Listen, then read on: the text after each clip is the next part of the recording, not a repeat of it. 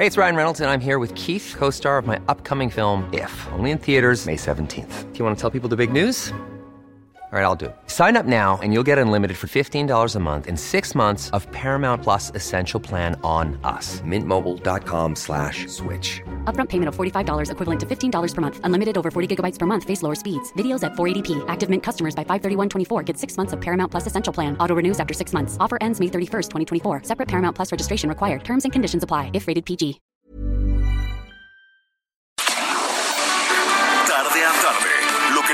Saber de forma ligera, con un tono accesible. Solórzano, el referente informativo.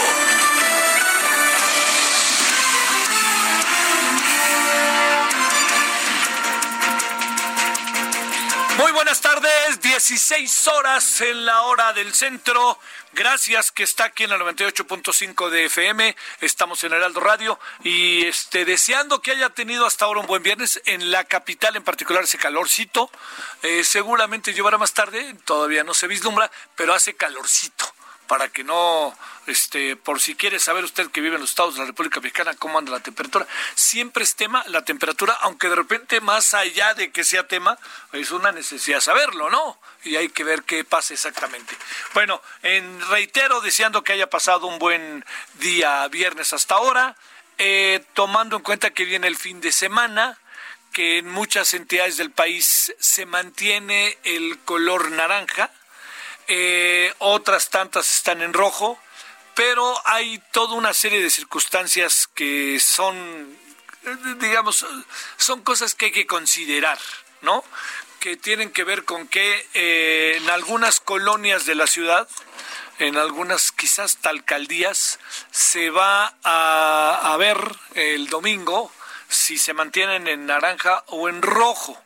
La forma en que esto se va a decidir está complicado, ¿no? Está muy complicado porque cómo fregados le vamos a hacer si alguien se pasa de una colonia a otra. Bueno, esas colonias no abren, pero entonces voy a la otra y en la otra este voy a la tienda de la esquina y ahí compro y me regreso a mi tienda ahí, entonces si yo voy a la otra tienda, eh, entonces este y yo soy asintomático y ahí contagio, es es difícil en sí la situación. Pero eh, yo diría que esperemos, que esperemos a ver qué nos dicen el domingo. Yo no quisiera dudar ni tantito que saben lo que están haciendo. ¿eh? Y yo creo que no es casual que la Ciudad de México esté entre las cinco o seis ciudades en donde hay una un reconocimiento al manejo de la, de la crisis, lo que no significa que la crisis se nos diluya. Todo lo contrario, una cosa es que las vamos a enfrentar y otra cosa es que estemos este, cambiando las cosas. No, no, no, no hay manera, no se puede y eso es muy importante este, entenderlo, que esto va para largo. Hablaremos, eh, por supuesto, del coronavirus en la noche también en Heraldo Televisión y déjeme decirle algo que, que inquieta. Yo soy de la idea de que por ningún motivo podemos en este momento bajar la guardia.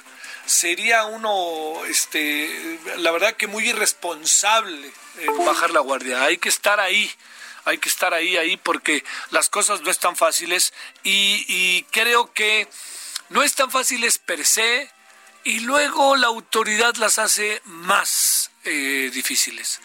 Yo creo que eh, yo, yo sabe qué haría con el vocero con el señor López Gatel, yo le daría descanso unos días. Así lo sacaría un poco de la jugada.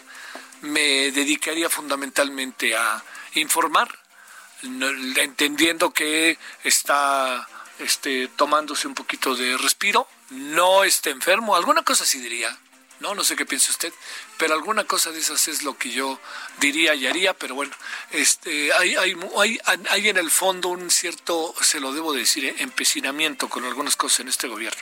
Bueno, punto y seguido. Como usted lo sabe, yo le dije, no hay necesariamente palabra del señor Donald Trump. Oiga, es que nos pusimos de acuerdo y no hablamos del muro. A mí me pareció una declaración muy desafortunada del presidente, que para eso es bueno, ¿eh? o sea, siempre le atina. No vamos a hablar del muro. ¿Y ahora qué? ¿Y por qué fregados no vamos a hablar del muro? Si dos días antes de que el presidente llegara a Washington, el señor se sacó una fotografía ahí en el muro y no queda muy claro si estaba del lado mexicano o del lado estadounidense. Pero lo de hoy suma a lo que uno sabe que puede ser de este hombre. Después de que el presidente lo llenó de elogios y de reconocimientos, le voy a decir que no puede el señor bueno, no puede, claro que puede, lo hizo. ¿Sabe qué dijo hoy? Si no estuviera el muro de más de 700 y tantos kilómetros, si no estuviera, Estados Unidos estaría totalmente lleno de coronavirus. Ay, que yo, yo lo que me pregunto es, este, digamos, qué necesidad, o sea, imagínense la crisis que vive Estados Unidos, la crisis que vive México, y que nos digan que si no fuera porque se cerró la frontera esto estaría más jodido de lo que está. Te, digo, espéreme, y después de que dijo yo respeto y todo a los mexicanos, ¿qué pasó al día siguiente? Ahora sí que, como diría Tito Monterroso, el dinosaurio seguía ahí, tal cual. Bueno, eso llama la atención porque coloca al, al, presidente pues, en una tesitura que no hay necesidad en la cual estuviera. ¿Por qué razón? Porque el presidente fue generoso, dijo este, cosas de Trump, eh, además dijo que se pusieron de acuerdo para no hablar, del, muro para que no haya enfrentamientos. Dijo todo el mundo peleaba, apostaba porque nos íbamos a pelear y no nos peleábamos. Todas esas cosas que dijo el presidente que uno sabía, se acuerda usted muy bien que le decíamos, uno tiene la versión de ahorita, pero uno no sabe qué va a pasar mañana, porque es muy impredecible. Hay asuntos en que hoy se sabe lo que va a pasar y uno sabe que va a continuar en la misma línea, pero hoy el presidente planteando una cosa y planteando en la mañanera eh, actitudes, reaccionando con actitudes propositivas, etcétera, para que luego nos digan, bueno, si no estuviera el muro, estaría Estados Unidos lleno de enfermos, de contagiados de coronavirus. Bueno, esto nos coloca en un asunto para pensar, para pensar que el dinosaurio sigue ahí, refiriéndonos al señor Donald Trump en los Estados Unidos. Este es un asunto que no hay que, que soslayar porque ya la presencia misma del presidente, sin que fuera una presencia importante para la opinión pública estadounidense que la soslayó, o los propios medios de comunicación de la Unión Americana. Lo que sí queda claro es que la presencia brincó a los debates a, los debates de que ahorita se asoman, pero que a futuro serán más profundos en la elección para presidente de los Estados Unidos. Y yo diría que no solamente la elección para presidente, para el Congreso y para muchas otras cosas más. Bueno, esto hay que agregarle otra, otro, otro elemento. Ese otro elemento es el hecho de que el señor, como lo dijimos ayer, hace dos días, el señor Joe Biden eh, hizo una referencia, no al presidente de México, tuvo mucho cuidado de no hacerlo, pero le recordó al señor Donald Trump todo lo que había dicho de los mexicanos. Trató de ni, ni asomarse en lo más mínimo con el presidente mexicano, no, no meterse ahí en algo que podría generar eh, todo tipo de reacciones. Bueno, eso es una parte de lo que sucedió, porque la otra parte es que al interior del país, en general, no del todo, pero en general hay una visión positiva de la visita presidencial, lo que incluye al sector privado, al sector privado, al Consejo Coordinador Empresarial, hay algunas dudas respecto a otros sectores privados, pero en general hay una visión positiva. Lo que aparece como un elemento para también darle vuelta es que en las encuestas que están saliendo ahorita, que son rapiditas, ya saben, ¿no? Tienen toda la todo lo habido y por haber en cuanto a en cuanto a este eh, eh, margen de error, ¿no? Y son muy de bote pronto.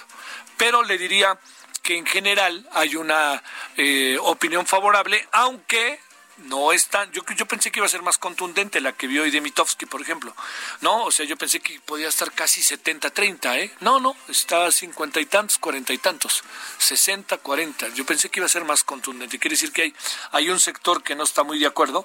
Y la, también lo que cuenta mucho es que no necesariamente la imagen de Trump en México es buena. Así digo, yo entiendo que siempre tenemos una especie de... Somos, como muy dados, ¿no? A, bueno, pues tratar bien a la gente, eso es muy mexicano que tiene un lado positivo, pero en otro lado nos vuelve medio hipócritas. Este, pero eh, no le va tan bien al señor Trump en cuanto a la evaluación. Insisto, todo esto tomado de la encuesta un poco bote pronto, ¿no? De que hizo el eh, Mitofsky respecto a la visita. Y bueno, y para cerrar, para irnos al resumen, ya le contaré detalles. Eh, nada más quede claro que el caso César Duarte y el caso Emilio Lozoya, que ayer tuvimos una mesa en la noche en Heraldo Televisión, en verdad buenísima, pues porque uno se pregunta, a ver, la detención y su eventual extradición. Uno, yo estoy seguro que en cualquier momento, si no es que el domingo ya está aquí de vuelta, eh, o lunes, y el otro, pues va a tardar, pero lo van a traer, lo van a traer, lo van a traer, lo van a traer, este, y seguramente si lo traen el día en que pasa algo en el gobierno o pasa algo, pues podría ser utilizado, pues sí podría ser utilizado, pero pero le, insisto, ¿no? Hay cosas que tienen que ver con la justicia. Ayer lo hablábamos con Javier Corral y entonces yo le decía, oye, pero a ver, en charola de plata está la cabeza de Duarte. Me dice, no, no, no, Tocayo, dice, no, no, no, mira, esto es un asunto que desde marzo estaba, febrero, marzo, ya estaba casi listo, pero se vino, se vino, perdón, la, se vino la este, el coronavirus, el COVID-19, y entonces ya no hubo manera de instrumentar la, la detención más que aprehensión, la detención. Entonces, pues bueno, eh, nos tardamos, pero sabíamos que tarde o temprano, perdón, esto iba a pasar. Y así fue, así pasó. ¿Sabe cómo lo agarraron al señor César Duarte? Tiene su parte divertida, ¿eh? Perdóneme que se lo diga, ¿eh? Mire, él ahora vive o vivía, no sé, de comprar autopartes. Entonces allá en la Florida fue a un taller o un centro de autopartes de nombre Chávez. Y entonces llegó el señor y dijo, muy buenas tardes, how are you? Y entonces, pues, como el cuate que lo atendió parece que es mexicano, le dijo, I want a tire, quiero una llanta.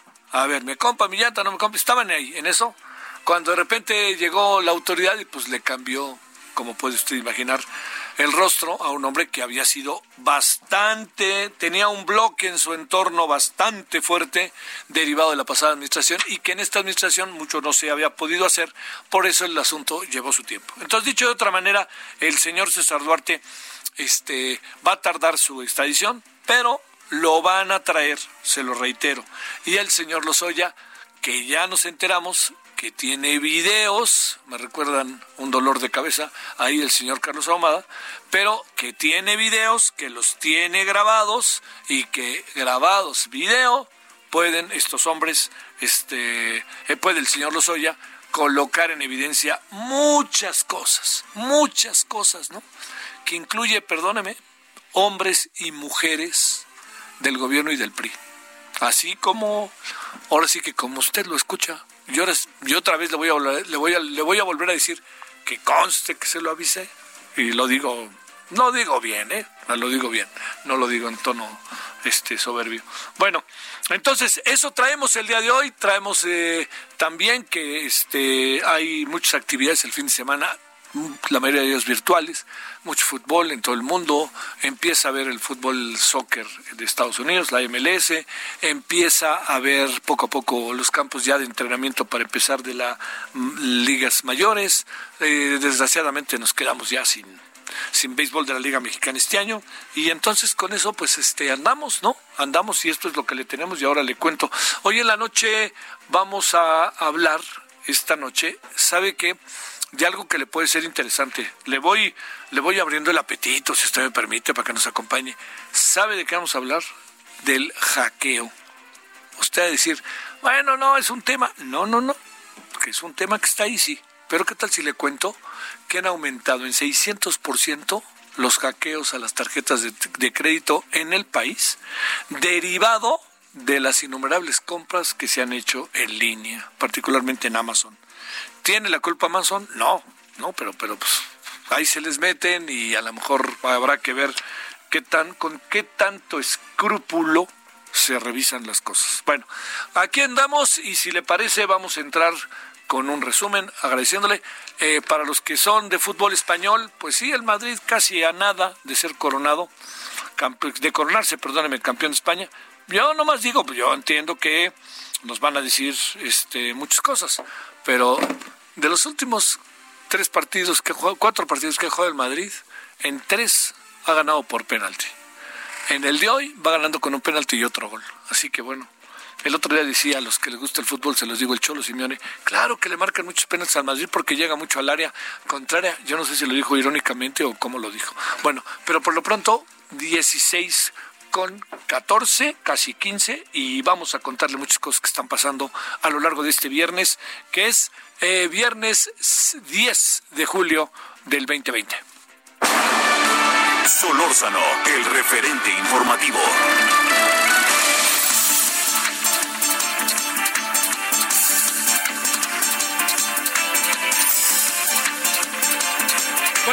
Le cuento, le cuento, a ver, algunas cosas que han pasado aderezan lo que su servidor les dijo aquí de entrada, lo que les planteó, y le cuento que un juez de Florida entonces nie, eh, negó porque pues eh, digo, se amparó a la ley, pero la ley misma dijo no cabe en este caso, le negó al exgobernador de Chihuahua César Duarte el beneficio de llevar en libertad condicional su juicio de extradición, el cual fue iniciado por acusaciones de presunto desvío de recursos por aproximadamente 1.200 millones de pesos.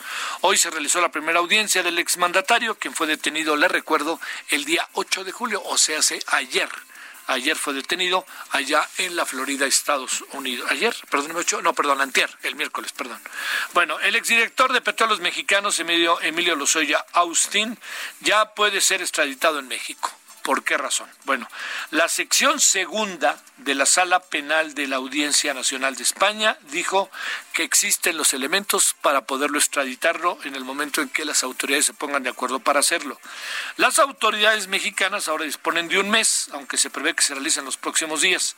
En tanto, la Unidad de Inteligencia Financiera aseguró que el exfuncionario presentará grabaciones relacionadas con el caso Odebrecht que usará a su favor. O sea, dicho de otra manera, cada vez que iban a su oficina, tenían ahí mero, pues un, todo un mecanismo de grabación para todo el que entraba y pues se llevaba su lana o se ponía de acuerdo, pues se lo llevaba. Ahora, que manejaran esas cantidades de dinero es, un, es una presunción, ¿eh?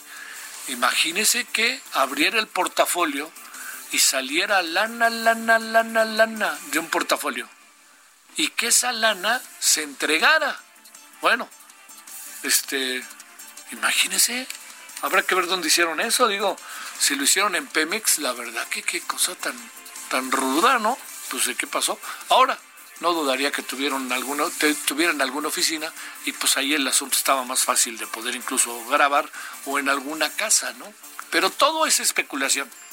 ¿Tiene las grabaciones o no tiene las grabaciones? Todo el mundo dice que las tiene, pero hasta no ver así de fácil, hasta no ver, porque luego se convierte en ahí viene el lobo, desde que el caso Almada surgió, eh, ahumada, mucha gente amenaza que hay grabaciones, que tienen grabaciones, bueno, todavía se habla de que Ahumada tenía grabaciones ah, y que ahí las tiene, y a estas alturas no, no encuentro como muchos motivos para que las diera a conocer cuando todos los escenarios en los cuales él trató de mantener o de generar un proceso eh, un proceso verdaderamente rudo, diría yo, ¿no? De atacar particularmente a López Obrador, pues ya a estas alturas con el presidente ahí ya no veo muchos motivos.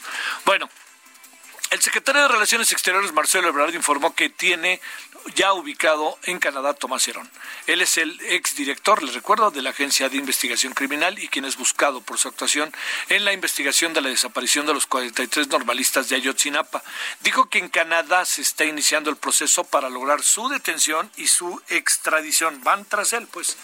Este día el presidente Andrés Manuel López Obrador se reunió con padres de los 43 normalistas de Ayotzinapa para abordar y entrarle, pues, ahora sí, a los avances en la investigación, porque se presume que hay noticias nuevas. El encuentro privado se realizó en el Salón Tesorería del Palacio Nacional.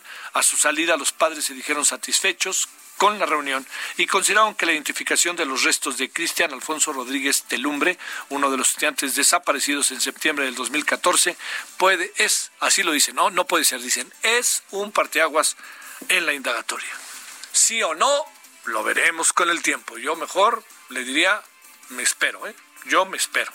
La próxima semana el semáforo epidemiológico en la Ciudad de México se mantendrá en color naranja Además, a partir del miércoles se eh, instrumentará un programa de colonias de semáforo rojo en las que se disminuirán algunas actividades y se van a extremar las medidas de sanidad. Le digo, va a ser, va a estar, va a ser difícil la instrumentación. Vamos a ver cómo nos dicen que va a ser, porque hasta ahorita las cosas que han hecho han sido difícil, trompicadas, pero en el caso del centro histórico a mí me parece que han ido ordenando poco a poco las cosas. No es fácil, ¿eh? pero lo han ido ordenando. Las colonias que se ven sujetas a esta nuevas medidas se van a dar a conocer el próximo domingo. El presidente Andrés Manuel López Obrador dijo que el tema del muro fronterizo entre México y Estados Unidos no se trató durante su reunión con Donald Trump en Washington porque se buscó que se hablara de las coincidencias y agradeció que el asunto no se comentara en lo público.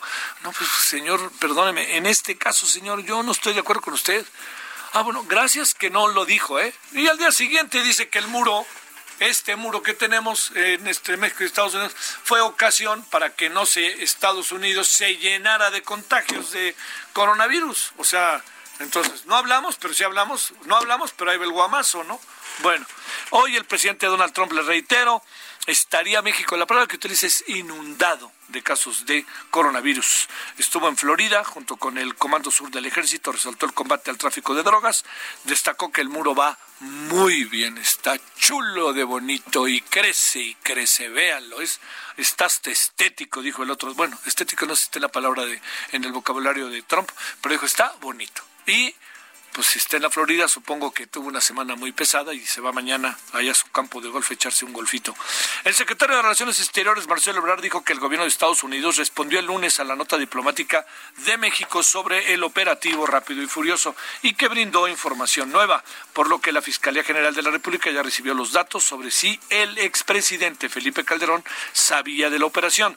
Ebrard señaló que eso es algo que no se puede afirmar por el momento porque la investigación está en curso. El secretario general de la Organización para la Cooperación y el Desarrollo Económico, OCDE, el mexicano José Ángel Gurría Treviño, ha informado que no buscará, que no buscará un mandato adicional y dejará al organismo en julio, junio, en junio del 2021, en un año. Tras, le recuerdo, de una, me parece a mí, muy positiva gestión de 15 años. La Fiscalía General de Justicia del Estado de Tamaulipas afirmó que hay avances en la investigación del incendio de tres unidades de la empresa panificadora en Ciudad Victoria. El pasado martes se registró el incendio en la primera unidad de las empresas Bimbo, en la esquina de las calles Seferino, Fajardo Luna y Puerto Rico. El siguiente hecho se reportó el miércoles a la altura de la normal superior y a mediodía un tercer vehículo fue quemado sobre la avenida La Paz. En ninguno de los ataques hubo víctimas.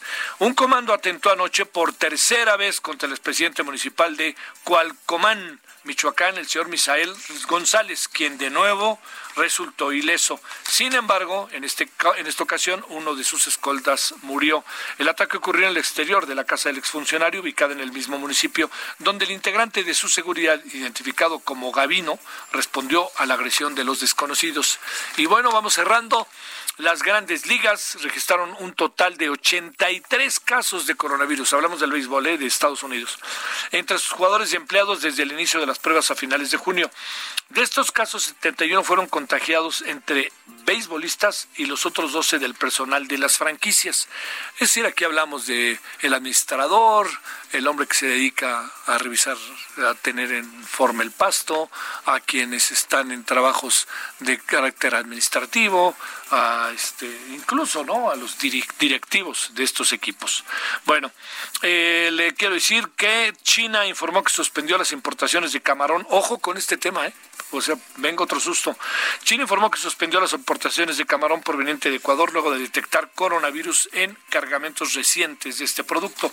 De acuerdo con la información de la agencia Reuters, China realizó pruebas de laboratorio a cargamento de industrial pesquera Santa Priscila en, eh, en Parcrey SA y empacadora del Pacífico Sociedad Anónima Ed Pacif, mismos que han dado seis resultados positivos. Sin embargo, las pruebas a los camarones congelados y al interior de los paquetes, que esta es la buena noticia para los productores de camarón allá en, en Ecuador, resultaron negativas. Bueno, aquí andamos. Eh, a ver, hoy, ¿de qué vamos a hablar hoy? Hay cosas que le pueden ser interesantes. Primero, eh, vamos a hablar de el tema de la mortalidad por COVID-19 en México ahora sí que hasta la muerte hay clases sociales, ¿no? Ya va a ver por qué, le voy a contar lo que nos dijo ayer el rector de Leidero. Vamos a hablar de ese tema y vamos a hablar de eh, todo lo que tiene que ver con el, el, proceso en el que estamos de coronavirus, los dos temas son coronavirus, pero el proceso que estamos, ¿sabe qué? Con eh, todo lo que tiene que ver con los hechos eventualmente de corrupción que se hayan podido estar presentando a lo largo de estos más de 100 días, ¿no? En que empezamos. Bueno, aquí andamos agradeciéndole, vamos a la pausa y vamos a darle todavía más asuntos.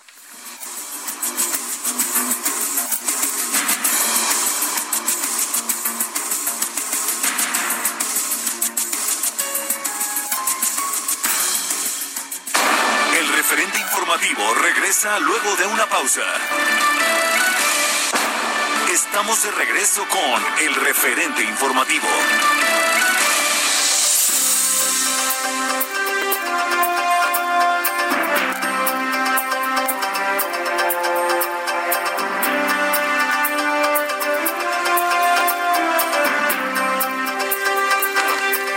16 con 30 en la hora del centro, en este 10 de julio de día viernes. Eh, bueno, eh, ¿cómo, van?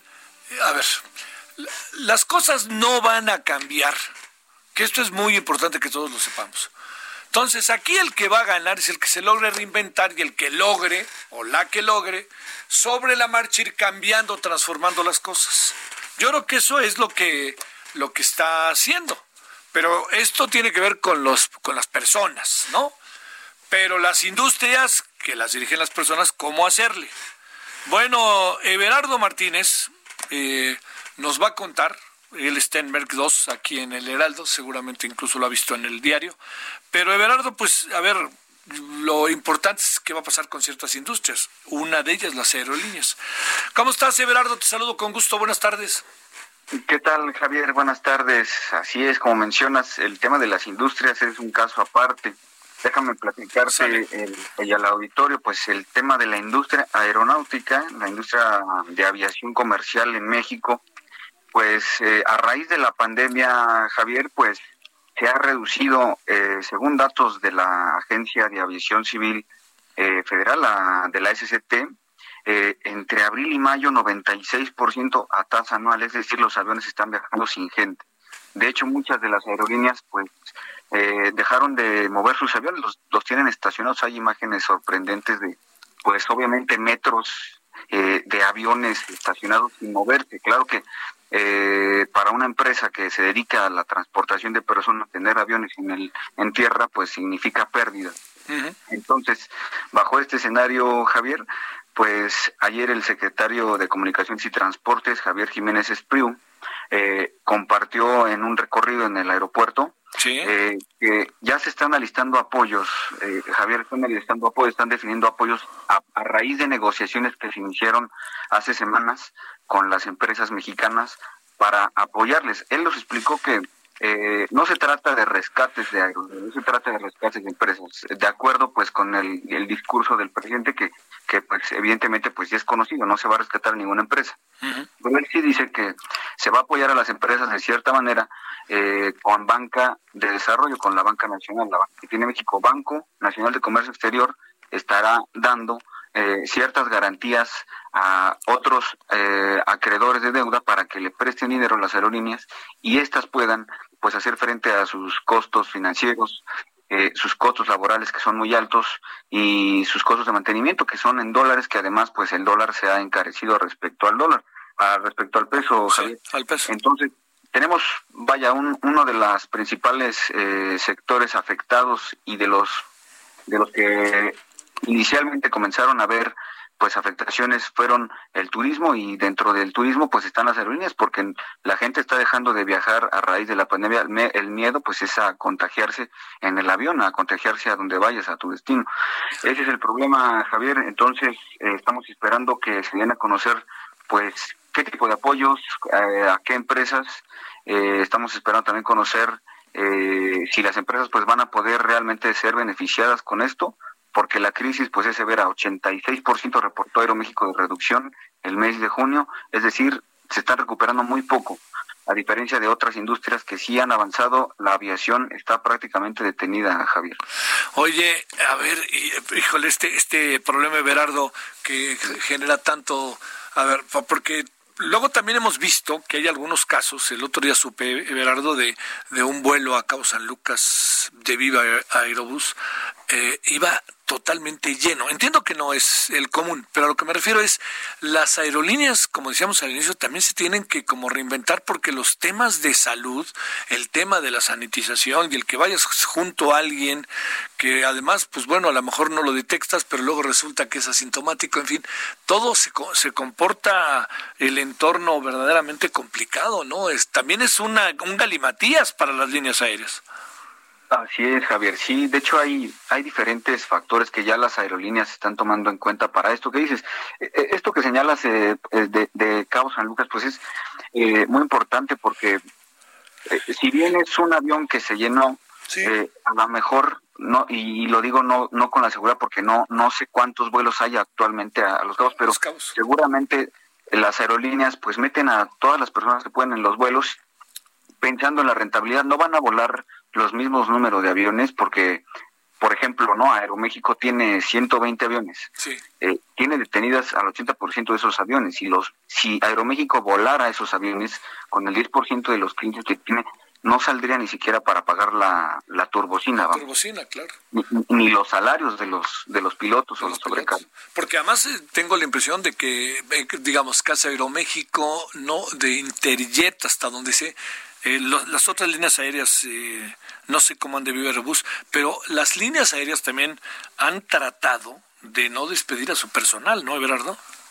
Así es, han, tenido negociaciones con sus sindicatos, eh, son contratos colectivos y, en los cuales, hasta donde yo tengo vista, por ejemplo, ASPA aceptaron reducciones de salario incluso hasta el 50%. Sí. sí. hay sí hay despidos, es lo que sí nos han comentado, sí hay despidos, pero es es lo que se trata de, evitar más. Ellos, eh, de cierta manera, pues están eh, siendo empáticos con la situación de la aerolínea, la situación de la industria, y pues sí tienen ahorita reducciones salariales importantes. Sí, sí. Oye, este, y luego también tienen que declarar la bancarrota, aunque tenga los matices que Aeroméxico dio a conocer en el relación Estados Unidos, ¿no? Así es, eh, como, como sabrás, pues se declaró en, en, se apegó al capítulo de bancarrota en Estados Unidos, esto pues para tener un tratamiento diferenciado, no al, no al de siempre, con el que puedes de cierta manera pues tener algunos beneficios en, en, en el sentido obviamente de, de la situación que estás pasando porque también tienes que pagar tarifas en, en, Estados Unidos, claro. tienes que llenar tu en Estados Unidos, entonces de cierta manera tienes una subsidiaria en Estados Unidos que está en la quiebra, ¿no? Sí. Oye, y por último, a ver, ¿qué, qué supones, qué hipótesis tienes? Eh, ¿Empezaremos a, a volver a volar? ¿Habrá una rebatinga brutal por los este, pasajeros y entonces vendrán descuentos como ahorita ya medio se asoman. Ahora, lo que pasa es que te da miedo subirte al avión, Everardo, y luego te da miedo a dónde llegas y allá al, lugar al que vas de turista o de descanso, cómo te tratan y qué a saber las medidas de salud. Está complicado todo, ¿no? E, este es, este es un verdadero problema, Javier, porque como mencionas, no se sabe, no se sabe qué va a suceder. de hecho, eh, las aerolíneas tienen ese dilema porque, por ejemplo, es muy fácil para las industrias eh, pues ya establecidas, por ejemplo, la automotriz, la industria cervecera, reactivarse, pero no sabes qué va a pasar si hay un rebrote, por ejemplo, en Cancún, no sabes si, va, si hay un rebrote en Acapulco. Ese es un problema que, que pues ellos, ellos, desde el punto de vista de la industria del turismo, dicen la recuperación puede venir hasta dentro de un año o hasta ahí hay especialistas que señalan hasta dentro de tres años. Entonces, mientras tanto vamos a tener aerolíneas más, más reducidas y lo que comentabas de las tarifas, pues ya tenemos que ver qué es lo que, lo que hacen las aerolíneas. Eh, de primera mano podría suponer que pues van a lanzar promociones para que la, la gente vuelva, pero también no tienen mucho margen de maniobra porque sí necesitan ingresos, ¿no? Sí, sin duda. Everardo, muchas gracias. Muchas gracias a ti, Javier, y gusto saludarte. El gusto es mío, Everardo Martínez, de eh, Merck El Heraldo, que ahí lo tiene usted todos, bueno, regularmente en el diario y en la presencia misma del grupo. Bueno, vámonos a las 14 con el 16, 16 con 39. Solórzano, el referente informativo. Bueno, eh, le decíamos al inicio y hemos venido insistiendo mucho en ello. Ayer hablábamos con el rector de la Universidad Iberoamericana y nos decía en Heraldo Televisión, dice, el gran problema es que eh, el coronavirus puede ahondar aún más las diferencias en materia educativa, las clases sociales, ¿no? Quién puede y no puede, quién puede pagar y no puede pagar, quién puede ir y no puede ir a la escuela, si se enferma el papá, ¿qué pasa? La mamá. Y se ha hecho un estudio sumamente interesante, eh, encabezado entre otros por eh, Héctor Hernández Bringas, el doctor, que es eh, doctor en Ciencias Sociales del Centro Regional de Investigación Multidisciplinaria, el CRIM, de la Universidad Nacional Autónoma de México. La mortalidad por COVID-19 también se muere la gente en función de clases sociales. Bueno, Héctor, doctor, gracias que tomas la llamada. ¿Cómo estás? Javier, con el gusto de saludarte a ti y a tu auditorio. Gracias. Este, bueno, ahí lanzo la pregunta otra vez, ¿no? Si se muere. Pues a ver, adelante, adelante. Sí. Y, eso, eso pues no es nuevo. Lo, lo, lo, lo, raro sería que se contrato en el caso de como alguien ha sugerido que esto era una enfermedad de ricos de ninguna manera como en cualquier catástrofe, como en cualquier desgracia, siempre los más vulnerables están más afectados, estimado Javier. Bueno, oye, eh, oye, Héctor, te, pido un favorcito, deja que fijen bien la, la señal, porque estamos teniendo problemas para, para escucharte. Ahí creo que ya estamos bien, ¿verdad, Héctor? Yo, oía un poco de eco, pero oigo ya bien. Perfecto. Oye, eh, seguimos. Este, te habíamos escuchado bien, pero digamos, eh, el efecto clase social inevitablemente acaba imperando cuando pasan estas pandemias y estas tragedias. Adelante. Así es, mira, yo lo que hice fue una cosa muy sencilla y te comento rápidamente, Javier. Lo que hice fue tomar la información que se desprende del certificado de defunciones. Como tú sabes y como todos sabemos, el certificado de defunción es un documento oficial que se pone a disposición del médico para que el médico dé fe y certifique una defunción. Esa es su tarea fundamental, además de definir las causas o la causa fundamental que llevó a la, a la defunción a una persona. Pero además el certificado de defunción tiene información de carácter sociodemográfico muy importante que nos permite ir definiendo perfiles de qué características tienen las personas que, fallecen, en este caso por COVID, y cómo se van eh, definiendo grupos, eh, digamos, por condiciones socioeconómicas. Y esto es lo que hacemos en este, en este trabajo, ¿no? A ver, de entrada, pues ya sabíamos, y lo sabemos porque es motivo de información cotidiana, que mueren más hombres, ¿no? De cada tres muertes por COVID que hay, tres, de, cada tres muertes, dos son de hombre y una, y una es de mujer. También sabíamos o, tenemos idea de que los picos más importantes de la mortalidad a raíz de esta pandemia se dan de manera fuerte a partir de los 40 y hasta los 65 años también. Eh, pero es importante destacar que aún en edades muy tempranas están dando muertes, incluso de niños, Javier. Y esto es algo que hay que tener muy bien en el radar porque no están ajenos al riesgo de sufrir esta enfermedad y sobre todo la consecuencia extrema de la, de la enfermedad. Eh, decíamos también, mira, en materia de escolaridad, ¿qué es lo que, es lo que se, se queda claro? En materia de escolaridad tenemos que el 70% de los que han muerto por COVID tienen cuando más los estudios de secundaria, es decir, cuando más la educación básica completa. Y buena parte de ellos tiene primaria y o, de plano no tiene escolaridad, ¿no? Entonces esto también te va definiendo una suerte de, perfil de qué tipo de población es de la que estamos hablando y, y es la que está padeciendo con mayor eh, fuerza esta, esta pandemia, ¿no?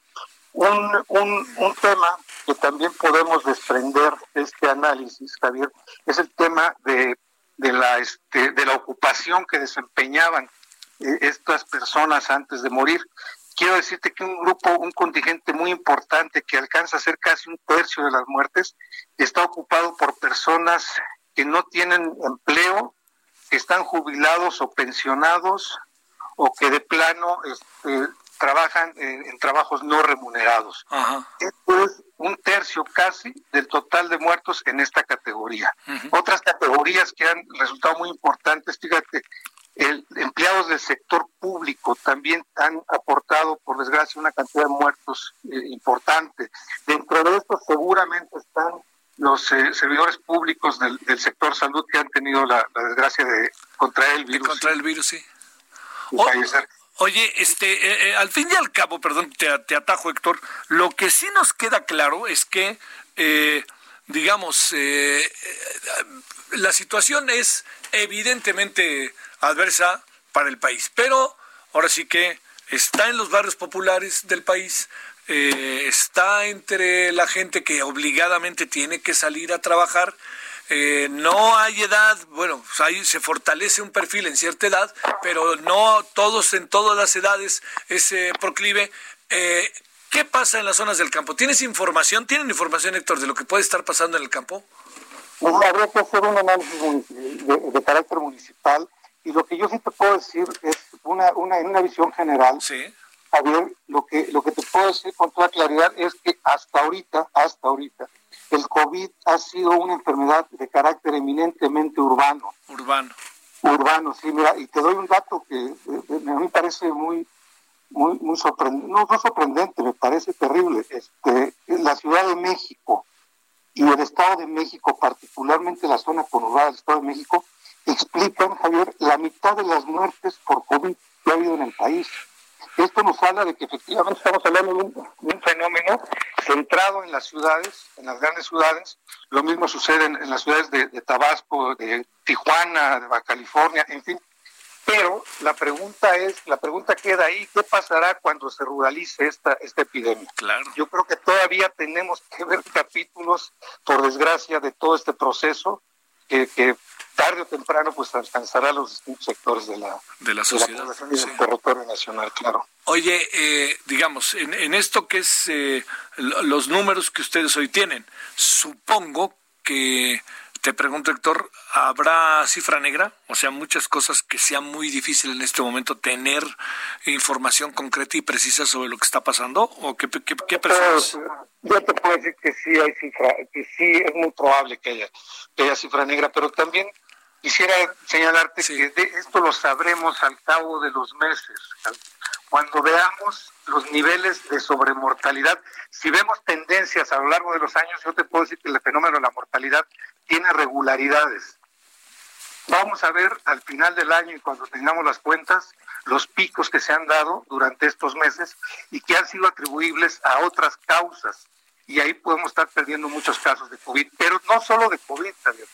También va a haber casos de personas que no fueron atendidas en su diálisis, que no fueron atendidas en su quimioterapia, que no fueron, eh, no se les practicó el procedimiento quirúrgico necesario, que también van a tener alguna representación en el exceso de muertes que, vamos a tener este año. Híjole, esta es, esta es la otra, ¿no? Eh, eh, a ver, eh, entiendo que lo que hacen es mortalidad por COVID-19 en México, notas preliminares para un perfil sociodemográfico. No entran en terrenos de la evaluación del tratamiento de la pandemia y te pregunto además, Héctor, no entran en, eh, en un eh, intento comparativo o tratar de saber más o menos si las mediciones que el gobierno está llevando efecto nos dan elementos reales para conseguir, para tener a la mano, ahora sí que como dicen, este, la realidad concreta. Mira, yo creo que el, el, el, dato más sólido, Javier, ¿Sí? con todas las limitaciones que acabamos de, de, de mencionar, es el de la mortalidad. Sí. Porque eso implica un proceso incluso de carácter legal, de emisión de un certificado, claro, sí, claro. de emisión de un acta de, de, difusión, con todas las limitaciones que aún tenemos en términos del conocimiento de esto que tú has llamado cifra negra, yo creo que es el dato más duro. De lo demás es muy difícil, sobre todo si México no está realizando las pruebas a nivel masivo. Entonces, bueno, vamos a tener, eh, digamos, contagios relacionados o, proporcionales al número de pruebas que estamos llevando a cabo, ¿no? Sí. Que eso, ahí es, ahí tendremos muy claro, ¿no? Como por dónde podrían estar las cosas. Oye, este, eh, para recuperar la muy interesante información, este, que nos, que nos ofrecen vía el eh, Centro de Investigaciones Multi, Centro Regional de Investigaciones Multidisciplinarias, eh, habría también otra variable. Este, el perfil empieza a ser fundamentalmente eh, masculino. Sí. El perfil empieza a ser fundamentalmente, digamos, no, no, no se soslaya al otro, ¿no? Pero empieza a ser eh, en un perfil de edad de qué, de los 40 en adelante. Ah, a partir de los 40 y hasta los 65 los picos más fuertes. Ajá. Este quiere decir gente mayor de 65, no, bueno, también es eh, una... Hay muertos, pero ya, eh, digamos, no, no, con esa intensidad. No con esa intensidad. Luego, Ajá. siguiente, eh, sí hay datos de niños que murieron por COVID. Así es, así es. Mira, yo te puedo decir así con cierto detalle, eh, Javier. Adelante. Que niños menores de un año hasta ahorita han muerto 58 niños menores de un año. De 5 a 14 años han muerto 30. De 15 a 19 han muerto 56 niños. ¿no? En total, antes de cumplir 20 años, tenemos en México 173 defunciones de, pues de menores prácticamente. ¿no? Oye, y bueno, y estamos, oye, y estamos en lo mismo de donde se ubican, ahí estamos más claramente definidos. El tema de densidad de población es la otra variable, ¿verdad? Sí, claro, y, es, tiene que ver con lo que tú señalabas hace un rato, o lo que hablábamos, en relación con que es un fenómeno hasta este momento, sobre todo de carácter urbano. Mira, y no me gustaría dejar de, de, mencionarte un, asunto que me parece también de la mayor relevancia. A ver. Eh, entre los datos que podemos obtener, también tenemos el lugar donde ocurrió la defunción. Ah, a ver. Generalmente ocurre en un hospital, en una unidad médica, en una clínica, etcétera, ¿no? Mira, tenemos que el 40% de los decesos ocurrieron en en instalaciones médicas de la Secretaría de Salud, sea la federal o las secretarías estatales. Y este dato es importante, el 40%, porque se trata de población que no tiene ninguna cobertura en instituciones de seguridad social, es decir, es de población abierta. ¿no? Entonces, ahí hay otro, otro elemento que nos va definiendo el perfil del tipo de personas que desgraciadamente han perdido la, vida. ¿no? El, el IMSS, 36%, el ISTE, el 7%. Pero un dato que me parece de verdad este, tremendo es el hecho de que 2.000 personas que han fallecido por COVID han perdido la vida en su casa. ¿Qué cosa? ¿Qué cosa? En su casa. Esto nos habla, desde, desde mi punto de vista, de las importantes limitaciones que hemos tenido en este proceso para dar cabida a todas aquellas personas que se han sentido mal a puntos extremos de perder la vida en su propio domicilio, ¿no? Uy, uy, uy. Oye, porque además eh, puede haber en el, en el viaje, en, el, en, lo que pasa, Héctor, doctor, la posibilidad de que la gente vaya al hospital digan, váyase a su casa y cuando, si usted ve, regresa, o segundo, no quiero ir al hospital porque no va a ser que me contagie, pero ahorita estoy medio contagiado. La, la contradictoria información también en la que hemos vivido, ¿eh? Ah, y la, y la otra, Javier, usted no vaya al hospital hasta que no tenga fiebre de 40 y no pueda respirar. No. Porque también hemos recibido ese mensaje. Sí. Y eso se expresa aquí en esta cifra que me parece, ¿qué te, qué te gusta? El 7% del total de muertes no. han ocurrido en los domicilios particulares de las personas, ¿no? Bueno, sí, terrible. Eh, sí, terrible. Oye, doctor, qué padre estudio, ¿eh? Lo digo en el sentido de que qué interesante. ¿Cuánto tiempo les llevó a hacerlo? Mira, esto fue más o menos eh, rápido. El, punto era aquí tener la información disponible. Porque como tú vas de comprender, pues se ha ido dando a cuentagotas, no necesariamente se publica con oportunidad, pero yo te, quiero señalar que ya hasta, hasta el día de hoy tenemos pues ya 31.302 eh, certificados de defunción captados, casi la totalidad de los que se están reportando como muertos por COVID hasta el momento. Y que puede ser más, Héctor, en función de que van, ya ves cómo van llegando los datos. Unos, una, un datos de eh, que tiene la, la, la Secretaría de Salud es de ayer a hoy, pero otros es que les van cayendo y lo suman también, ¿no? Claro, porque no fueron clasificados de origen correctamente. Sí, claro. En el, trabajito este que publicamos, Javier, eh, al final hacemos una reflexión, o una proyección, mejor dicho, señalando plazos de duplicación de cada 15 días. Hace un mes escribimos ese trabajo, hace poquito más de un mes, con 8 mil casos. Al paso de un mes, estamos en 32 mil casos de, muerte. ¿no? Entonces, yo espero que el ritmo no siga así, porque si sigue así, estaríamos hablando, insisto, de plazos de duplicación de dos a tres semanas. ¿no? Y esto es lo que se llama crecimiento geométrico exponencial. Y estaríamos con 100 mil muertos en menos de tres meses, de tres semanas. Bueno. Muchas gracias, doctor. En verdad, gracias, doctor Héctor Hernández. Gracias. Muchas gracias a ti. Por favor, gracias. Doctor en ciencias, déjeme decirle quién es. Es muy importante que sepamos quién es y qué trabajo nos referimos por si usted quiere acceder a él. Es eh, doctor en ciencias sociales del Centro Regional de Investigaciones Multidisciplinarias, el CRIM de la UNAM. ¿Sabe por qué es importante este estudio? Lo digo eh, para, lo digo, ¿sabe por qué? Porque en un eh, porque le puede servir a usted donde viva, donde nos escuche, puede ver cómo se desarrolla, que esto es mucho, muy importante, en su localidad el coronavirus. ¿Quiénes son, en términos de perfil, no de nombre y apellido, pero quiénes son en perfil las personas que han fallecido en su, en su municipio? Hablo de niños, adolescentes, adultos, hombres, mujeres, edad, etcétera, etcétera. Bueno, vamos a la pausa. Les recuerdo que ya estamos entre las 16 y 18 horas. Ya llevo una semana recordándoselo, así que ya desde mañana ya no, desde el lunes ya no digo nada. Pero bueno, vamos a la pausa. Eh, vamos, tenemos otros temas, más información y este y además les recuerdo que esta noche vamos a hablar del hackeo en tiempos de coronavirus, si usted viera, y eso va a ser a las en punto de las 21 eh, horas en la hora del centro en el Alto Televisión. Vamos y volvemos.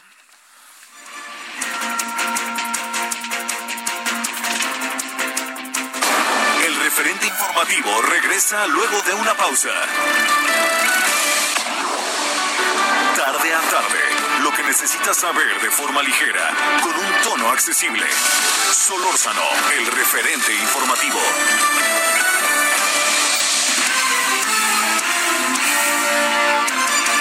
Aquí andamos de vuelta, gracias que sigue con nosotros, 17 horas en la hora del centro, 98.5 de FM, estamos en Heraldo Radio como todos los días, entre las 16 y 18 horas, aquí en la estación. Bueno, muchos saludos eh, y agradecimiento a Guadalajara, 100.3 FM, Guadalajara, Jalisco, 106.3 FM, Villahermosa, Tabasco, 92.1 FM, Acapulco, Guerrero, que es fin de semana y sé que eh, se acerca poco a poco gente al bellísimo puerto para pasar el fin de semana y sobre todo para pues para descansar así que todo con sana distancia y yo espero que todas las todo lo que tiene que ver con la organización interna en el puerto, en verdad se lo digo, esté eh, particularmente particularmente bien, ¿no? Que esté eh, que, que esté mucho, mucho, muy bien todo y que esté jalando. Bueno, lo que le cuento este, sobre el día de hoy. Saludos a Guanajuato, que voy a también a dar las estaciones 540 de AM, 107.3 en Guanajuato, Guanajuato, 92.5 FM Tampico, Tamaulipas, QFM 104.3 FM Cancún. Saludos y gracias. Bueno, Agrego eh, 90.1 FM Monterrey Nuevo León, 91.7 FM HD4 Macalen, Texas, eh, eh, y hoy y también en Tijuana. Oiga, qué lío con la este con la caseta. Verdaderamente es una cosa lo del lío de la caseta ahí de Tijuana Mexicali la carretera. No, no, no, el, gobernador se siente virrey. Agarró y dijo yo un decreto y aquí me encargo del asunto. Oiga, es un asunto federal y ya se está peleando con el secretario de Comunicaciones y Transportes y ya el secretario de Comunicaciones y Transportes le dijo, oiga señor, ¿de qué se trata? ¿Cómo se va a apoderar usted por un decreto de una caseta de una carretera que es federal? Bueno, así, ¿eh? Así el señor Bonilla, ¿eh? Así el señor Bonilla.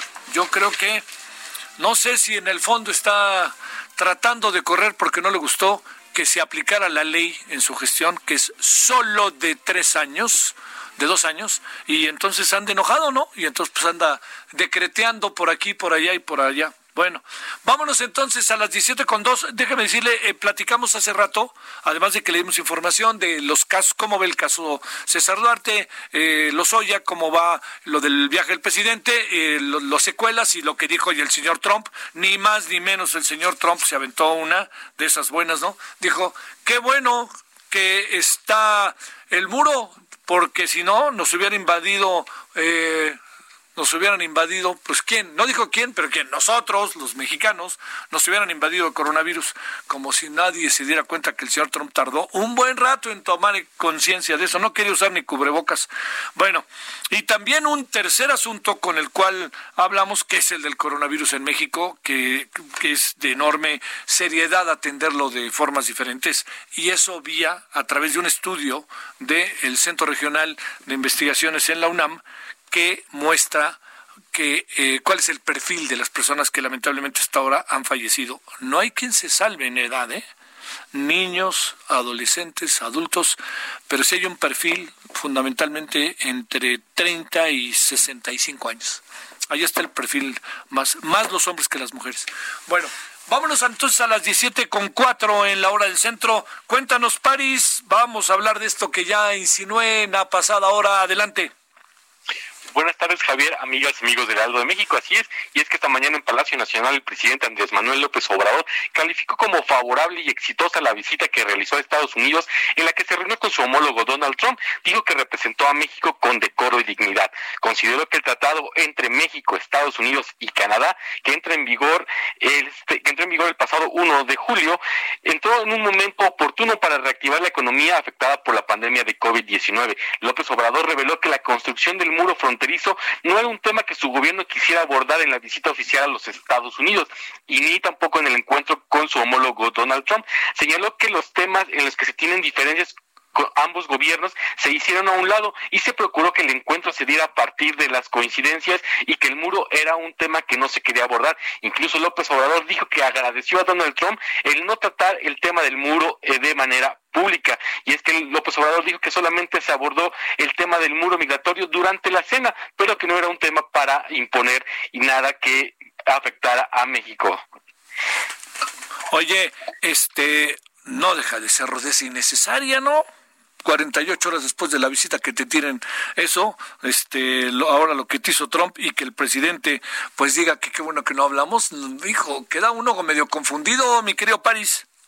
Así es, y es que al parecer lo que hizo Donald Trump fue un chiste. Dijo que en la cena que se portó bien y que incluso no habló del muro. Esa fue la expresión que utilizó Donald Trump durante la cena para, para hacer referencia, pero el López Obrador dijo que se quitaron estos temas para precisamente no desgastar la relación bilateral y que de estos puntos que donde se tienen diferencias que son eh, que son naturales entre los gobiernos se irán dirimiendo con el paso de los de los días de las semanas eh, a través del diálogo que este no era un momento oportuno para abordar el tema del muro migratorio. Bueno vamos vamos al otro París que ya está en trámite no la la, la solicitud de extradición. Lo que lo que no no sé, este, París, no me quedó claro, ¿ya lo tienen localizado o nada más saben que está en Canadá? ¿Ya saben hasta dónde vive y dónde, eh, o ya lo detuvieron allá o qué pasa?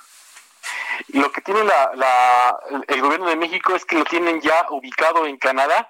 Lo que están haciendo es hablar con, la, con el gobierno de Canadá, al igual que se hizo con el gobierno de Estados Unidos, para evitar que eh, pueda haber una falla en, en, las órdenes de aprehensión y en las órdenes de extradición que faciliten la, eh, la no acción, la ejecución de la acción penal en contra de esas personas.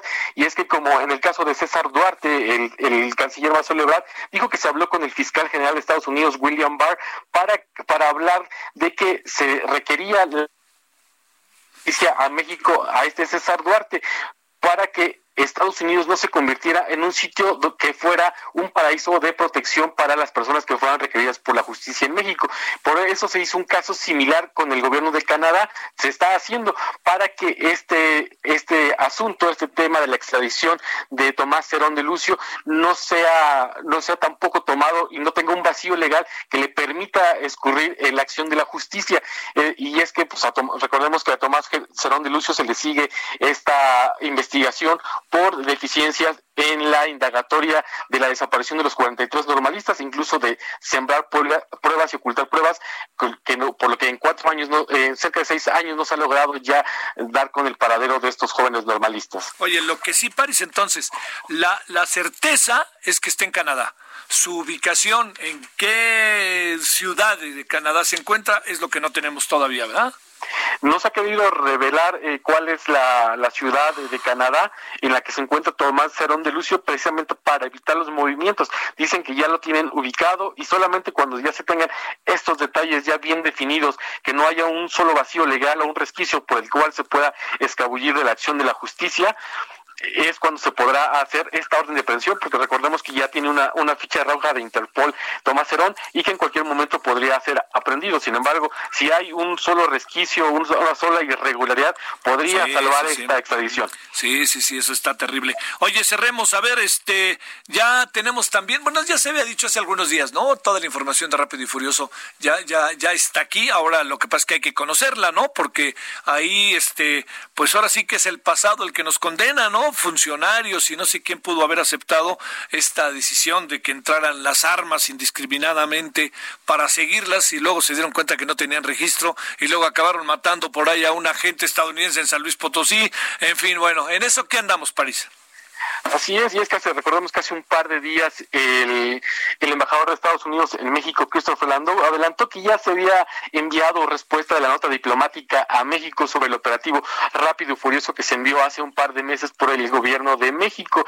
Y es que eh, el canciller Marcelo Ebrard explicó que el pasado lunes ya el gobierno de Estados Unidos eh, envió el primer paquete de información del operativo rápido y furioso y que esta información ya es analizada, ya fue analizada a la Fiscalía General de la República. Dijo que se trata de declaraciones de todos los involucrados, diligencias que se hicieron en su tiempo frente al Congreso de los Estados Unidos, así como la indagatoria interna y otros procedimientos. También Marcelo Ebrard adelantó que todavía se va a entregar más información del caso, que la oficina del general, eh, de la oficina del, fiscal general eh, William Barr va a proporcionar todavía más información para que se concluya esta carpeta de investigación. Es así como ya se tienen avances de esta primera nota, de esta nota diplomática que se envió por este operativo de ingreso de armas supuestamente controladas, pero pues este no se no se realizó eh, a plenitud este este operativo y como bien decía derivó derivó en este en este mar de sangre rojo que fue el sexenio pasado cuando se introdujeron estas armas, pero sí ya se tiene este avance y vendrá otro paquete más de información. Sale, muchas gracias Pari, saludos. Buenas tardes. Sí, hay que recordar que, eh, que el Rápido y Furioso fue en 2005, 2006, no, más para acá, fue en el sexenio de Felipe Calderón. Sí, pues digo, y pues este pasaron muchas cosas con eso. Qué bárbaro, ¿eh? pasaron cosas realmente que uno no entiende por qué, por qué se, se, se, eh, hizo. Ahora, hay dos, ¿eh? Una es que el gobierno mexicano haya avalado este, esta operación y lo que es importante es en qué términos la pudo haber avalado. Ese es uno. Y dos, que no la haya avalado, ¿eh? Y que se nos metieron para variar impunemente. Bueno, eh, vámonos ahora que son las eh, 17 con 11 en la hora del centro. Eh, le quiero agradecer a la maestra Ángeles Estrada, ella es directora ejecutiva de la Iniciativa de Transparencia y Anticorrupción de la Escuela de Gobierno y Transformación Pública del TEC de Monterrey. Va a ver por qué es interesante hablar de este tema, con de los temas que trae la maestra, y va a ver por qué le puede resultar interesante saber qué anda pasando en el país en, plena, en pleno coronavirus. Bueno, muchas gracias maestra, ¿cómo estás? Hola, ¿qué tal, Javier? Buenas tardes. A ver, déjame preguntarte. Este, uno presumiría que los hechos de corrupción podrían disminuir. Eh, no te rías, no seas así. Este, podrían disminuir en medio, en medio de una situación como la que vivimos. Pero bueno, mejor, mejor, Ángeles, cuéntanos cómo están las cosas. Pues claro, yo yo coincido con contigo. Uno pensaría, la, como la, la racionalidad indicaría que en una situación tan terrible como la que estamos viviendo, pues la gente deja de cometer abusos, ¿no? Porque estamos ante una situación mucho mayor que nos abruma mucho más. El problema es que en la situación en la que estamos provoca cierta escasez específicamente de ciertos bienes y esos bienes eh, son necesarios, indispensables para el tratamiento o para la atención o la detección de lo que nos está produciendo esta situación, esta pandemia que es este virus, ¿no? El COVID-19. Entonces, ante la escasez que se que, que ya se veía venir desde meses antes porque era lo que estaba sucediendo en China tres meses antes de que sucediera aquí en México. Eh, ante ese panorama de escasez, lo que nosotros pensamos es, bueno, probablemente con los, las pocas cosas que tengamos, eh, no van a ser suficientes, pero muy probablemente no solamente eh, suceda que no no no satisfacen las necesidades de los usuarios del servicio de los servicios del sector salud, sino que además va a haber algunos que se van a van a querer abusar de que hay poco y lo van a vender o lo van a sobrevender o le van a subir el precio o lo van a, lo van a cobrar cuando tendrían que ser bienes pues gratuitos.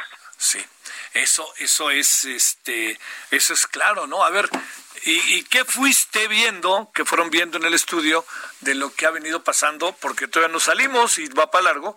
¿Qué hemos ido viendo en la cotidianidad? Eh? Hemos ido viendo que efectivamente existen estos hechos, o sea que estábamos, por desgracia, en lo correcto respecto de eh, la situación de escasez. Pero no solamente eso, sino que hemos visto eh, otras cosas que se le solicitan al, a los usuarios de los servicios de, del sector salud, se les solicita no nada más dinero, sino otro tipo de bienes, pero también se les solicita en algunas ocasiones favores sexuales.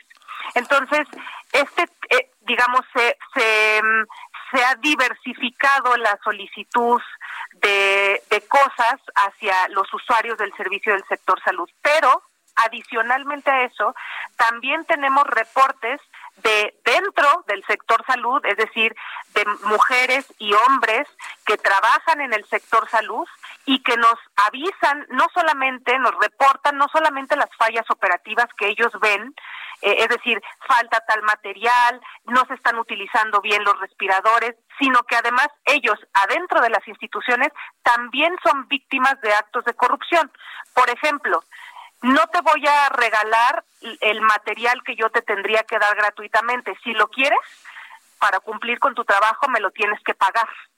Entonces, ahí mismo, ahí adentro, los médicos, las médicos, las y los enfermeros, las personas que están cumpliendo su deber diariamente dentro de los hospitales, también están siendo víctimas de actos de corrupción.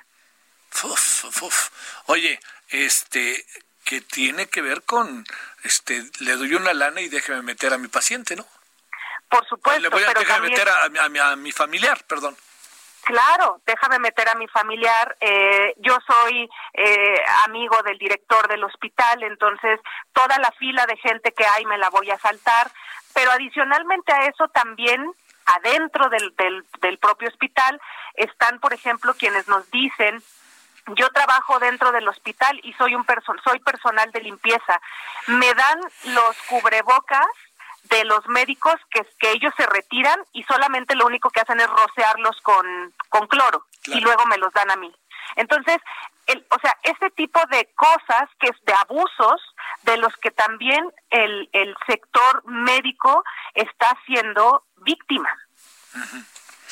Es ah. terrible, la situación es terrible porque por todos, parece que por todos lados se presenta el fenómeno de la corrupción. Oye, este, eh, ¿tienen información, Ángeles, de que hubiera un seguimiento? entiendo que estamos, eh, digamos, los hospitales están a cada segundo contra la pared. Pero hay dentro de los hospitales, para hablar de este caso, elementos, eh, instancias o hay una vigilancia que ustedes hayan dedicado, hayan este logrado eh, detectar eh, en estos, en lo que va de la pandemia, es decir, algo así como eh, la queja, la oficina de quejas, y yo le quiero denunciar tal tal, ¿pasa algo o no? Pues lo, nos hemos intentado comunicar con los órganos internos de control, que son las oficinas que están dentro de, de estos hospitales, eh, quienes se encargan justamente de recibir esas denuncias. El problema es que estas oficinas, muchas de ellas están cerradas justamente por la pandemia. Y entonces estamos ante una situación en la que no hay la posibilidad física de que las personas acudan a una oficina. Sin y, no hay una persona que los reciba, ¿no? Por, por, por, por protección del, del mismo personal. Pero adicionalmente a eso, la Secretaría de la Función Pública sacó hace varios meses una eh, herramienta que se llama alertadores Alertadores es una es una página que, que funciona para que tú le digas al gobierno, a función pública, si ha sido víctima de alguno de estos hechos. El problema es que Alertadores dejó de funcionar los dos primeros meses de la pandemia. Entonces, los dos primeros meses de la pandemia, o sea, marzo, abril y mayo, no había ni personas, ni oficinas, ni, eh, eh, ni un teléfono, ni una app ni una dirección, ni nada a donde los ciudadanos pudieran ir a reportar esto. Entonces, estas, este tipo de herramientas que salen, como la que tenemos nosotros de denuncia corrupción coronavirus, punto MX, salen en vinculación con organismos de la sociedad civil, como Derechos Humanos y Litigio Estratégico, en coordinación con el TEC de Monterrey, con la Escuela de Gobierno, para darle una opción a la ciudadanía de por lo menos dejar registro de esos hechos. Claro, claro. Oye, eh, a ver, y saliéndonos de los hospitales, ¿cuál sería como la constante de hechos de corrupción que han ido viendo? Eh, que supongo, bueno, todo está un poco ligado, ¿no? Que yo te vendo más baratos los cubrebocas que en una alguna cosa, sobre todo pienso en, en, en gobierno. ¿Has encontrado, ahí han encontrado cosas, elementos concretos o no? Pues lo de las compras, por ejemplo, las compras gubernamentales que se hacen para hacer frente a la pandemia, ha sido otra de las constantes y de los constantes problemas que eh, las organizaciones de la sociedad civil han intentado eh, ir atajando. El problema, Javier, es que no tenemos información del gobierno, porque acuérdate que transparencia, los organismos, los órganos garantes de transparencia tampoco están funcionando, no tienen personal, no están recibiendo solicitudes, en fin, no, no se está dando información. Entonces, hay una serie de imposibilidades que físicamente el ciudadano nos, nos nos topamos con ella ante situaciones de este tipo que no podemos dar seguimiento a las compras. Y adicionalmente a eso, si tienes un gobierno que no te permite, o sea, que no te pone a disposición la información, pues estamos todavía dos pasos atrás de ellos. Entonces, aunque queramos darle seguimiento, o sea, todo lo que tú has visto de mexicanos contra la corrupción, de ese tipo de investigaciones que se han hecho, han sido con información que alguien de adentro les, les da, ¿no? Y entonces ellos comienzan a investigar porque no hay no hay información pública oficial. Y otra cosa, la, la, normatividad de compras no establece qué se tiene que hacer en situaciones de emergencia. Entonces, le estamos dando un cheque en blanco al gobierno para hacer lo que quiera con las compras. Si lo quieren hacer todo vía eh, adjudicación directa, que se entiende que lo tienen que hacer así eh, por por la premura de cubrir las necesidades lo pueden hacer pero además si hay una empresa que antes se dedicaba a vender floreros y ahora les ofrece respiradores pues se le va a contratar porque es lo que se lo que se necesita en este momento claro oye entonces la necesidad nos lleva a cubrir, a veces, perdón, eh, nos, nos lleva a cubrir Con, con, con corrupción o a través de medios no legales a cubrir esas necesidades. Oye, eh, el tema de los favores sexuales, ¿dónde lo encontraron? Eso nos lo reportaron en, el en un hospital aquí en la Ciudad de México. Nos reportaron el, eh, que le, le, pedían un favor sexual a alguien, no sabemos si es mujer o hombre, no nos dejó sus datos, la herramienta no te exige que dejes tu, tu eh, que, que, te que dejes tus datos, a menos de que quieras que te ayudemos legalmente con posterioridad, pero en este caso lo único que nos dijo es que para atender a su madre que estaba aparentemente enferma de, eh, de coronavirus, eh, le habían le habían dicho que para darle un eh, como un servicio más rápido, le, le ofrecían esa, ese camino siempre y cuando cubriera un, un favor sexual. O sea, dicho de otra manera, eh, de, ese caso que es lamentable desde donde se vea, además es muy interesante lo que dices, quién sabe si es hombre o mujer, este, pero lo que queda clarísimo, Ángeles, maestra, es que eh, pues si usted pensó que el coronavirus atemperaba la corrupción, pues este nos aparecieron nuevas formas, ¿verdad? Sí, bueno, ya, ya esas formas ya son muy usuales, por desgracia. Eh, pero y, se utilizan mucho especialmente se le llama le, le llaman la sextorsión no sí. lo, lo utilizan mucho justamente en el sector salud y en el sector de educación y quienes aparentemente son más víctimas de ellos son somos las mujeres. Sí, esta, claro. esta es una medición que, que hizo Transparencia Mexicana hace el, el, año pasado o este año no recuerdo, pero pero el digamos el término de sextorsión ya viene acuñándose desde hace algunos años atrás. Entonces sí es terrible, es una situación terrible, eh, Javier, que que mira que, que además de que sucede muchas muchas personas creen que eh, es una exageración no sí. el que esto no sucede justamente porque la pandemia lo lo tendría que limitar el problema como te digo no es una cuestión de la pandemia es un problema de escasez. Y ese problema, mientras lo sigamos teniendo, vamos a seguir teniendo problemas de corrupción. Te mando un saludo, maestra Ángeles Estrada, directora ejecutiva de la Iniciativa Transparencia y Anticorrupción de la Escuela de Gobierno y Transformación Pública del TEC de Monterrey. Gracias, Ángeles. Muchas gracias, Javier. Hasta luego. Hasta luego. Gracias por, por los datos, la información. Eh, un eh, caso más. Oiga, a, algunos presidentes les ha dado el coronavirus. ¿eh? Este, hoy también nos enteramos que la presidenta de Bolivia, una presidenta cuestionada, no se los olvide, pero le dio coronavirus al señor Jair Bolsonaro, que es, híjole, verdaderamente qué difícil ha de ser este para los para algunos Brasil para los brasileños, pero pienso sé que tiene una base que lo quiere mucho así pasa, ¿no? Los gobiernos tienen su, su, voto duro, ¿no? Lo tuvo el PRI, ahora lo tenemos acá en Morena, lo tiene el señor este, Trump, lo tiene el señor Bolsonaro. Bueno, lo que le digo es que antes de irnos a la pausa, eh, alguien que tiene coronavirus y que lo he informado, que está bajo ya cuarentena, es el director del INEGI, Julio Santaella, con el que por cierto predicamos exactamente hace una semana y media platicamos en Heraldo Televisión con él. Bueno, vamos a la pausa, regresamos, entramos a la media hora final. El referente informativo regresa luego de una pausa. Estamos de regreso con el referente informativo.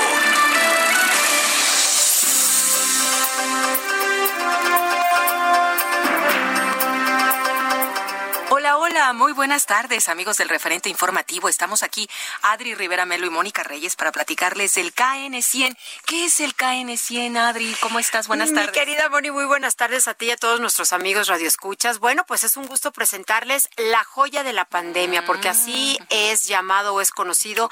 Este cubrebocas KN100 es un eh, sofisticado cubrebocas que acaba de llegar a México y la verdad es que bueno, pues tiene muchas, muchas propiedades. Yo quisiera iniciar dando el número telefónico, si me lo permiten, para que las personas empiecen a marcar en este momento al 800 2306 mil. También invitarlos a que nos visiten en hospitalar.mx y reserven hoy el KN100 porque el inventario es limitado exclusivamente para las personas que nos están escuchando. Varios motivos para utilizar este cubrebocas, Moni. Es fabricado con neopreno extreme que, bueno, pues tiene la más alta calidad y tecnología posible en una tela. Nos garantiza el 100% de protección.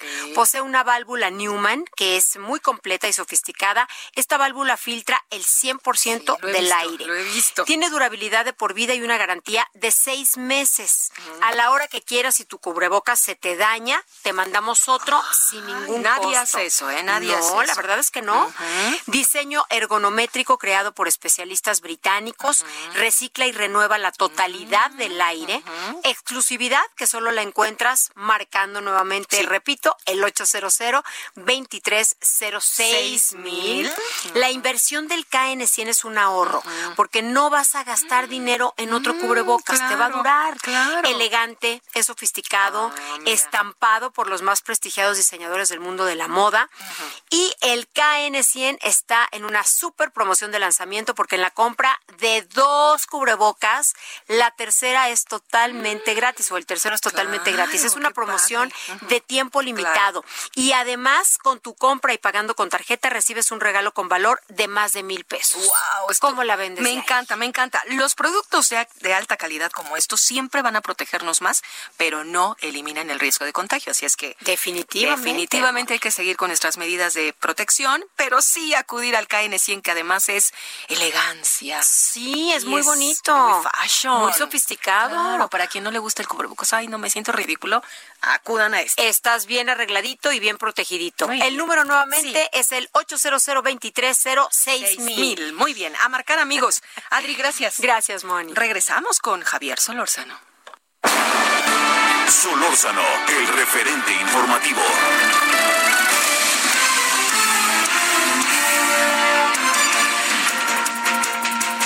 Vámonos a las 17 con 33 en la hora del centro.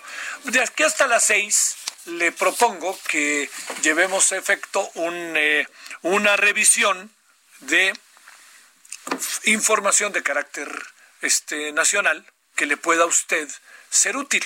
Vamos a empezar entonces yéndonos a Colima, que además Colima vive, como todos los estados del país, el coronavirus.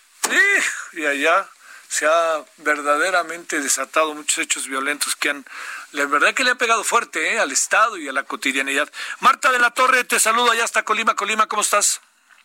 Saludos, Javier. Buenas tardes. Pues informarte que los últimos 10 días Colima registró un incremento del 35% en casos de COVID-19, lo que demuestra que no hay señales de aplanamiento de la curva y por el contrario sigue el crecimiento exponencial que ya ha provocado la saturación de nosocomios. Tan solo el IMSS de Manzanillo ya se encuentra saturado, ya muchos pacientes han tenido que ser trasladados a otros nosocomios y no se puede estar recibiendo más pacientes allá en el puerto donde el contagio está muy grande. En total, en lo que va eh, actualmente se tiene un total de 797 contagios y 99 defunciones. Aunque Colima se mantiene como el estado con menos contagios, también es el que tiene menos pruebas y el crecimiento ha sido bastante alto en los últimos, eh, sobre todo en el último mes y las últimas cuatro semanas. Informarte que las personas más afectadas, sobre todo en fallecimientos, son los adultos mayores, pero también la población eh, eh, en edad productiva de más de 40 años. Hay menores de edad, hay mujeres embarazadas, hay un bebé hasta de un año que, bueno, pues ha sido contagiado también por adultos. Y bueno, a pesar de eso, no se están acatando las medidas de sanidad, no se están quedando las personas en casa, incluso las playas pues están llenas de personas, no hay quien los, los invite a irse a sus casas.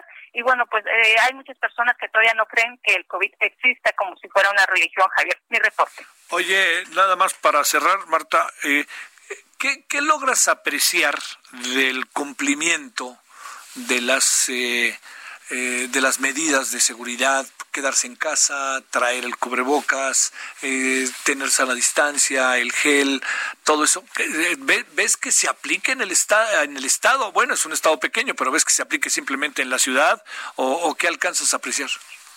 Mira, definitivamente no. En la calle puedes ver una gran cantidad de personas que no llevan cubrebocas, sobre todo una gran cantidad de personas que salen con niños, niños oh, pequeños oh. que hacen su vida cotidiana. En la mayoría de los establecimientos, si son rígidos, te piden que no entres sin cubrebocas, hay gel antibacterial, pero incluso se ha dado eh, en tiendas de conveniencia, han llegado a agredir a las personas, a los empleados, por querer entrar eh, sin cubrebocas o porque estos no los dejan entrar sin cubrebocas, porque también aún ahí no atiende las medidas, pero sí hay una gran cantidad de personas que no está atendiendo estas recomendaciones, a pesar de que pues en los establecimientos se pidan la autoridad llamen a que lo haga, pero pues tampoco no hay quien los obligue. Oye, y, y encuentras que la autoridad es eh, insistente, severa, o más bien lo dejan un poco ahí al, libre albedrío. Es que lo que dices es muy fuerte porque planteas una cosa, eh, Marta, que, que, es inquietante, que resulta que resulta que es un estado en que no se han hecho muchas pruebas. Híjole, veto a saber si en 14, en 15 días y de nuevo en 14 días y de nuevo en 14 días que les viene al estado, ¿verdad? Ese es el temor. Mira, informarte que Colima fue uno de los primeros estados en establecer un estado de emergencia y en letra, que quedó como letra muerta, se decía que se iba a invitar a las personas con policías les iba a pedir que se fueran a sus casas, que no se iban a poder salir sin cubrebocas. Eso quedó en letra, ya eh, la ley se lo permite a la autoridad, pero no se ha cumplido. En ningún momento se ha habido que haya habido medidas para que las personas pues realmente estén acatando esta situación, a pesar de que todos los días se está advirtiendo que crecen los casos, las personas no creen en los comentarios en redes sociales, dicen que eso no existe, que es mentira, que eh, están matando a las personas en los hospitales y bueno, hay un nivel de incredulidad bastante grande. Y bueno, también en contradicción, autoridades municipales permitieron eh, la apertura de los gimnasios, ya hoy lo cerraron, pero se pueden abrir los parques, el Estado permite que haya actividad hotelera con muchas restricciones, por supuesto se están cumpliendo muy bien, pero son cuestiones que la gente de por sí no cree y ve estas situaciones, pues hace que crea menos. Ay, Marta, bueno, y oye, y has de suponer que no es el único estado que anda en eso, ¿eh? O, los únicos ciudadanos de, de, oye, ciudadanos del mundo, Marta, ¿eh? Que andan en eso, veto a saber en todo el mundo qué se piense sobre esto. Gracias, Marta, buen viernes. Gracias, buenas tardes. Bueno, vámonos ahora hasta Oaxaca. Karina García, cuéntanos, Karina, del mismo tema, ¿cómo ve el coronavirus por allá en tu estado? ¿Qué tal, Javier Solórzano? Buenas tardes. Un laboratorio COVID de la ciudad de Oaxaca fue clausurado por ser considerado por los vecinos del lugar como un foco de contagio de la nueva enfermedad. La mañana de este viernes, habitantes de la colonia Lindavista de la Agencia Municipal de Santa Rosa Panzacola de Oaxaca exigieron el cierre inmediato de una sucursal del laboratorio local denominado San Francisco. Inconformes tomaron los autobuses del transporte urbano para cerrar la circulación sobre la carretera federal 190 al oriente de la capital. Comentarte que el presidente del Comité de Vida Vecinal, Charmín Santiago Morales, expuso que el laboratorio ubicado en la calle Zacatecas no implementa los protocolos y medidas sanitarias. Comentarte que después de algunas horas, personal de la Secretaría de Salud y municipio de Oaxaca arribaron al lugar, al lugar para colocar sellos de clausura. En Oaxaca se registran 7.228 casos positivos de COVID y 700 muertos. A pesar de que este laboratorio, Javier, eh, pues cuenta con la autorización de la COFEPRIS, al igual que otro laboratorio denominado Juárez, pues las autoridades acudieron al cierre del mismo. Es el reporte que te tengo. Oye, eh, sigue siendo la tasa, como bien lo sabes, este, alta en el estado y el problema está en que ya tenemos una idea, Karina, de lo que puede estar pasando en esta bellísima pero muy compleja orografía que tiene el Estado, zonas en pequeños municipios que a pesar de que están cerca son lejanos por la dificultad que hay para llegar. ¿Hay un poco idea, Karina, de lo que esté pasando ahí o no? Así es, Javier, pues comentarte que pues desafortunadamente la gente, igual que en algunos otros estados, pues todavía no creen esta enfermedad Incluso cuando ya se decretó el semáforo naranja aquí en el estado, pues la gente empezó a salir sin control. Comentarte que pues en todos los recorridos que hemos realizado y de acuerdo a las propias autoridades, eh, pues existe una movilidad de más del 60%. Incluso, como decía la compañera antes eh, anterior, pues eh, también se ve que las salen familias enteras a las calles. Esto pues ha reflejado principalmente en municipios de la región del Istmo de Tehuantepec, en donde como hemos dado seguimiento, pues Cuchitán de Zaragoza se ha convertido en el centro de la pandemia y es que ahí pues existen subregistros tanto del número de infectados así como del número de muertos, incluso las autoridades han excavado eh, pues estas fosas, más fosas en diversos cementerios Javier. Sale. Karina, buen viernes, muy buenas tardes, saludos a Oaxaca. Gracias, buenas tardes. Vámonos a las 17.41 para ir cerrando nuestra cobertura sobre coronavirus. A Veracruz, Juan David Castillarcos, ¿cómo te va, Juan David? ¿Cómo van las cosas en este mismo tema? Porque no olvidar, ¿no? Que está entre los cinco primeros estados de la República con mayor número de contagios allá el estado de Veracruz. Adelante, Juan David.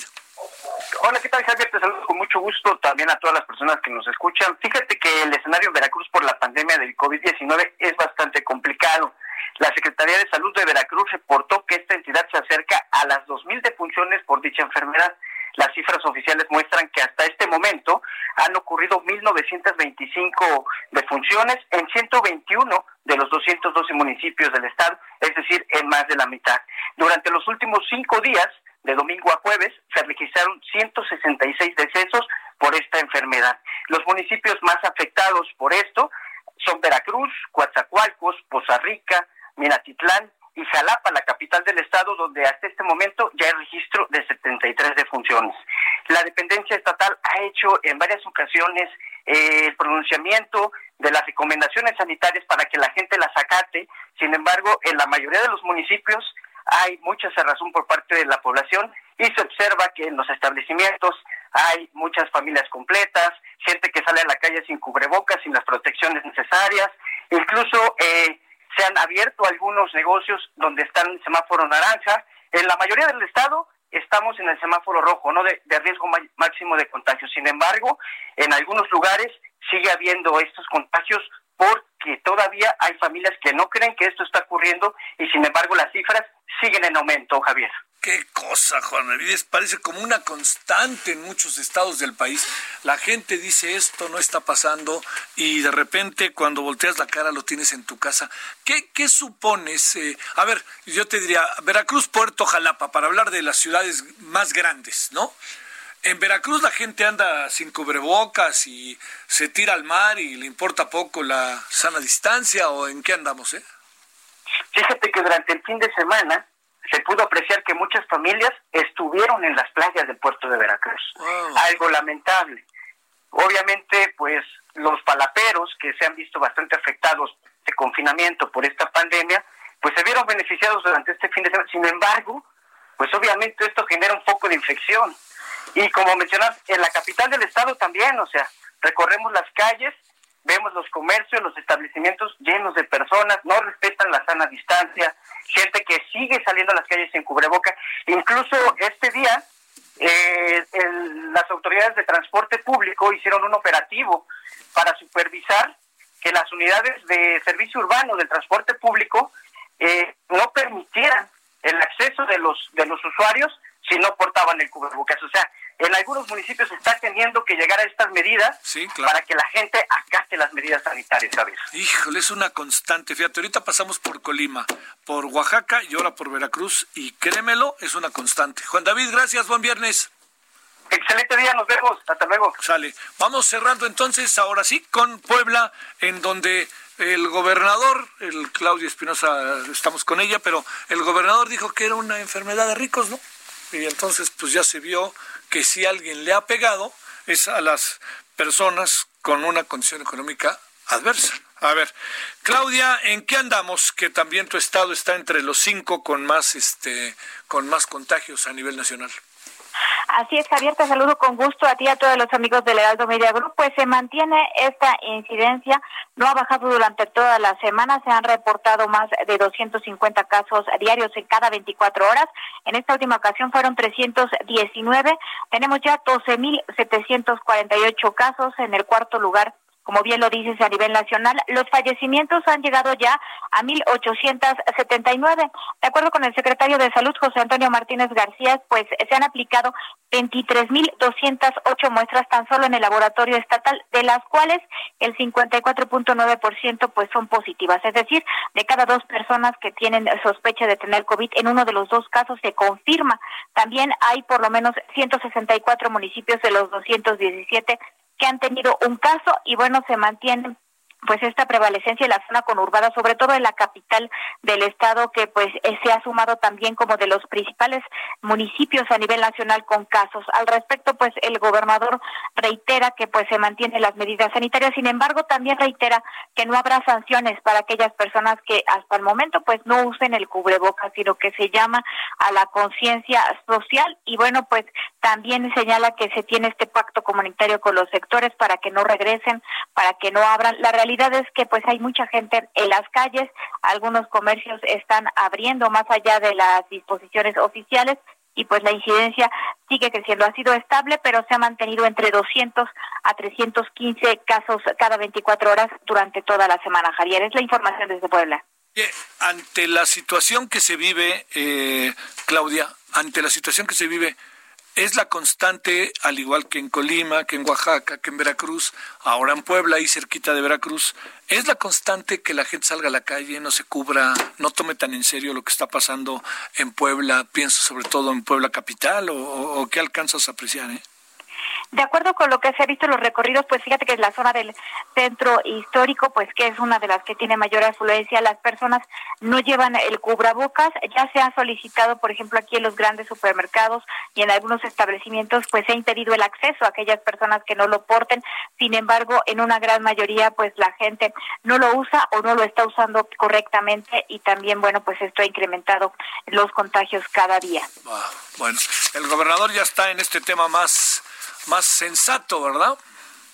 Así es, más sensato, aunque sí se ha mantenido, a pesar de que el Consejo Coordinador Empresarial está solicitando que aquí se aplique una sanción para quien no use el cubrebocas, pues el gobernador ha dicho que están respetando el orden constitucional, los derechos humanos y que aunque existe este decreto, pues se apela a la conciencia eh, ciudadana. Sin embargo, pues sí ha sido más reiterativo en el hecho de mantener el confinamiento hasta lo que sea más posible. Inclusive dijo últimamente que a pesar de que pudieran cambiar el semáforo en el estado a color naranja a nivel federal, se analizará la situación en Puebla y de ser necesario se mantendrán en rojo porque eh, quien tomará esa decisión final será la autoridad local. Es lo último que ha mencionado. Sale, saludos hasta Puebla, buenas tardes. Muy buena tarde. Oiga, le, le cuento, le, le, le, cuento antes de continuar, algo que es, este, digo llama poderosamente la atención, es que el, el gobernador que ya ve que tomó la, la caseta, el, de, el gobernador de Baja California, tomó la caseta de Tijuana Mexicali, que es una carretera federal y es una caseta federal. Entonces, pues lo removieron, entró la Guardia Nacional y le dijeron al gobernador deja de fregar, pero hubo toda una serie de circunstancias ahí en donde hubo confrontación, enfrentamientos. Bueno, pero fíjese, ¿sabe qué pidió el gobernador de Baja California, amigo del presidente? Que lo siguiente, lo voy a leer porque está hasta divertido, ¿eh? digo, si viniendo de allá, no es divertido per se. De todas maneras, no va a trabajar. Entonces, mejor de una vez por todas, pido la renuncia. Así se refirió el gobernador de Baja California, al secretario de Comunicaciones y Transportes, eh, Javier Jiménez Espriu. Brillo, brilla por su ausencia. Así lo dijo. O sea, que eh, de acuerdo al gobernador Bonilla, es una injusticia la existencia de dicha caseta de cobro. Fue una promesa de campaña de él y del presidente López Obrador hecha ante 20 mil personas que se eliminaría. Me pregunto, ¿se puede eliminar una caseta de esa envergadura con todo el paso que hay? ¿O debe de buscarse una manera de pagarse? ¿Cómo se paga una, caseta, una carretera? ¿Cómo, ¿Cómo la mantenemos? Pues digo, no nos gusta pagar, pero ¿cómo la mantenemos? ¿Cómo le hacemos para mantenerla? No bien que no esté llena de piedras, que si se caen las piedras las hagan a un lado, que si se hizo este un, un, un, bache, cómo arreglarlo, si se despintó la línea, cómo hacerle, si los este si, si la parte del acotamiento está toda este sucia, ¿qué hacemos? o que se cayó algo ahí. Bueno, por favor, ¿no? O sea, esas promesas de campaña de repente me parece que con tal de ganar votos hacen cada cosa. Que bueno. 17 con 50 en la hora del centro. Vámonos a Tamaulipas. Carlos Juárez, ¿cómo va el tema de seguridad por allá? Buenas tardes. Hola, ¿qué tal, Javier? Un gusto saludarte a ti a todo el territorio. Te comento que en los últimos tres años el delito de secuestro se ha reducido en un 91.8% en Tamaulipas. Lo anterior derivado a las acciones implementadas en la estrategia del combate al delito, informó la Fiscalía General de Justicia del Estado. Durante el primer semestre del 2017 se dio a conocer que se reportaron 85 casos de secuestro, mientras que para el 2018 disminuyó a solo 65, tendencia que se mantuvo en el mismo periodo del 2019, registrándose solamente 21 y el 30 de junio del 2020 Tamaulipas solo registra 7 casos, con lo que se sitúa cuatro puntos por debajo de la media nacional, que es del 11.40 casos al mes. Cabe hacer mención que pasando de esta manera a estar en los primeros sitios del ranking nacional al onceavo lugar. Asimismo, del 2017 a la fecha, se han logrado desarticular a 23 bandas, detener a 139 secuestradores, vincular a proceso a 135 y 96 sentencias que van desde los 50 a los 200 años de prisión. Cabe señalar que por segunda ocasión en la presente administración durante el mes de junio de este año. No se han registrado casos de secuestro situación idéntica a lo ocurrido en julio del 2019, cuando se tuvo un reporte de este tipo de delitos, algo que también eh, se dio a conocer eh, justamente el día de hoy, eh, hablando en el tenor de secuestros, es que siete, siete migrantes mexicanos que estaban retenidos en una vivienda fueron rescatados por policías estatales en la ciudad de Nuevo Ladero. Oye, este Carlos, es un número, digo, qué bueno que es así, pero es, es un 91.8 disminuyen los secuestros, o había muchos secuestros, o, o, qué pasó, es un número muy significativo, es un número muy grande, ¿no? Sí, eh, de, debido a que durante varios años Tamaulipas y bueno, eh, en general se, se identificaba mucho por la situación de inseguridad que se registraba hace algunos años y el detalle es ese que en el 2017 había 85 casos reportados y a este año solamente han sido algunos cuantos, 11 estaban comentando, siete casos, perdón, siete casos es una diferencia abismal de aquellos años en que Tamaulipas pasaba por una situación todavía aún más complicada en el tema de la seguridad. Te mando un saludo, buen fin de semana, gracias. Estaremos al pendiente de los detalles. Saludos, allá, fin de semana. Saludos, allá está Tamaulipas. Vamos a cerrar con Pepe Alemán, ahí en San Luis Potosí. Cuéntanos, Pepe, para cerrar. Gracias, Javier. Buenas tardes a ti y al auditorio para informarles que la madrugada de este viernes fue detenido aquí en la capital potosina Job Ennick, de 23 años de edad, La detención la llevaron a cabo agentes de investigación de San Luis Potosí y de Guanajuato. Y a este Job N se le eh, eh, vincula o se presume es integrante del cártel de Santa Rosa de Lima, allá en Guanajuato. La detención de este sujeto tuvo lugar en un fraccionamiento llamado Puerta Natura, perteneciente a la delegación municipal de Villa de Pozos, en la capital, donde lo identificaron y le hicieron saber la orden de aprehensión sin que hubiera eh, balas, balas de por medio. A este sujeto se le vincula Javier con un ataque perpetrado por integrantes del cártel de Santa Rosa de Lima el 1 de julio del 2018, cuando en una fiesta, al término de una fiesta de graduación en la colonia Álvaro Obregón, Obregón perteneciente al municipio de Salvatierra, en Guanajuato, junto con otros eh, sicarios, dispararon desde un vehículo e hirieron a varias personas. A Job N., la Fiscalía General de Guanajuato, le siguió la pista hasta localizarlo acá en territorio potosino, por lo que un Ministerio Público obsequió la orden de aprehensión que fue cumplimentada con el apoyo de la Fiscalía Potosina. El presunto integrante del cártel fue llevado a la revisión médica y trasladado a la ciudad de Guanajuato. Javier, cabe hacer mención que esta es la segunda detención de presuntos integrantes de ese cártel de Santa Rosa de Lima, de Guanajuato. Recordarás que hace unas semanas fue detenido también el Puma, un lugarteniente de un lugarteniente del Marro, también en una colonia de acá. Lo que atribuyen es que es el efecto cucaracha debido a los operativos federales allá en Guanajuato. Saludos, Pepe. Buen fin de semana. Saludos. Oiga, nos vemos a las 17 horas, a las 19 horas en la hora del centro, a las 21 horas en la hora del centro, perdón, quería decir 9, ando medio ocho bolos con las horas. 9 de la noche, Heraldo Televisión, los hackeos. Hasta el ratito. Hasta aquí, Solórzano, el referente informativo.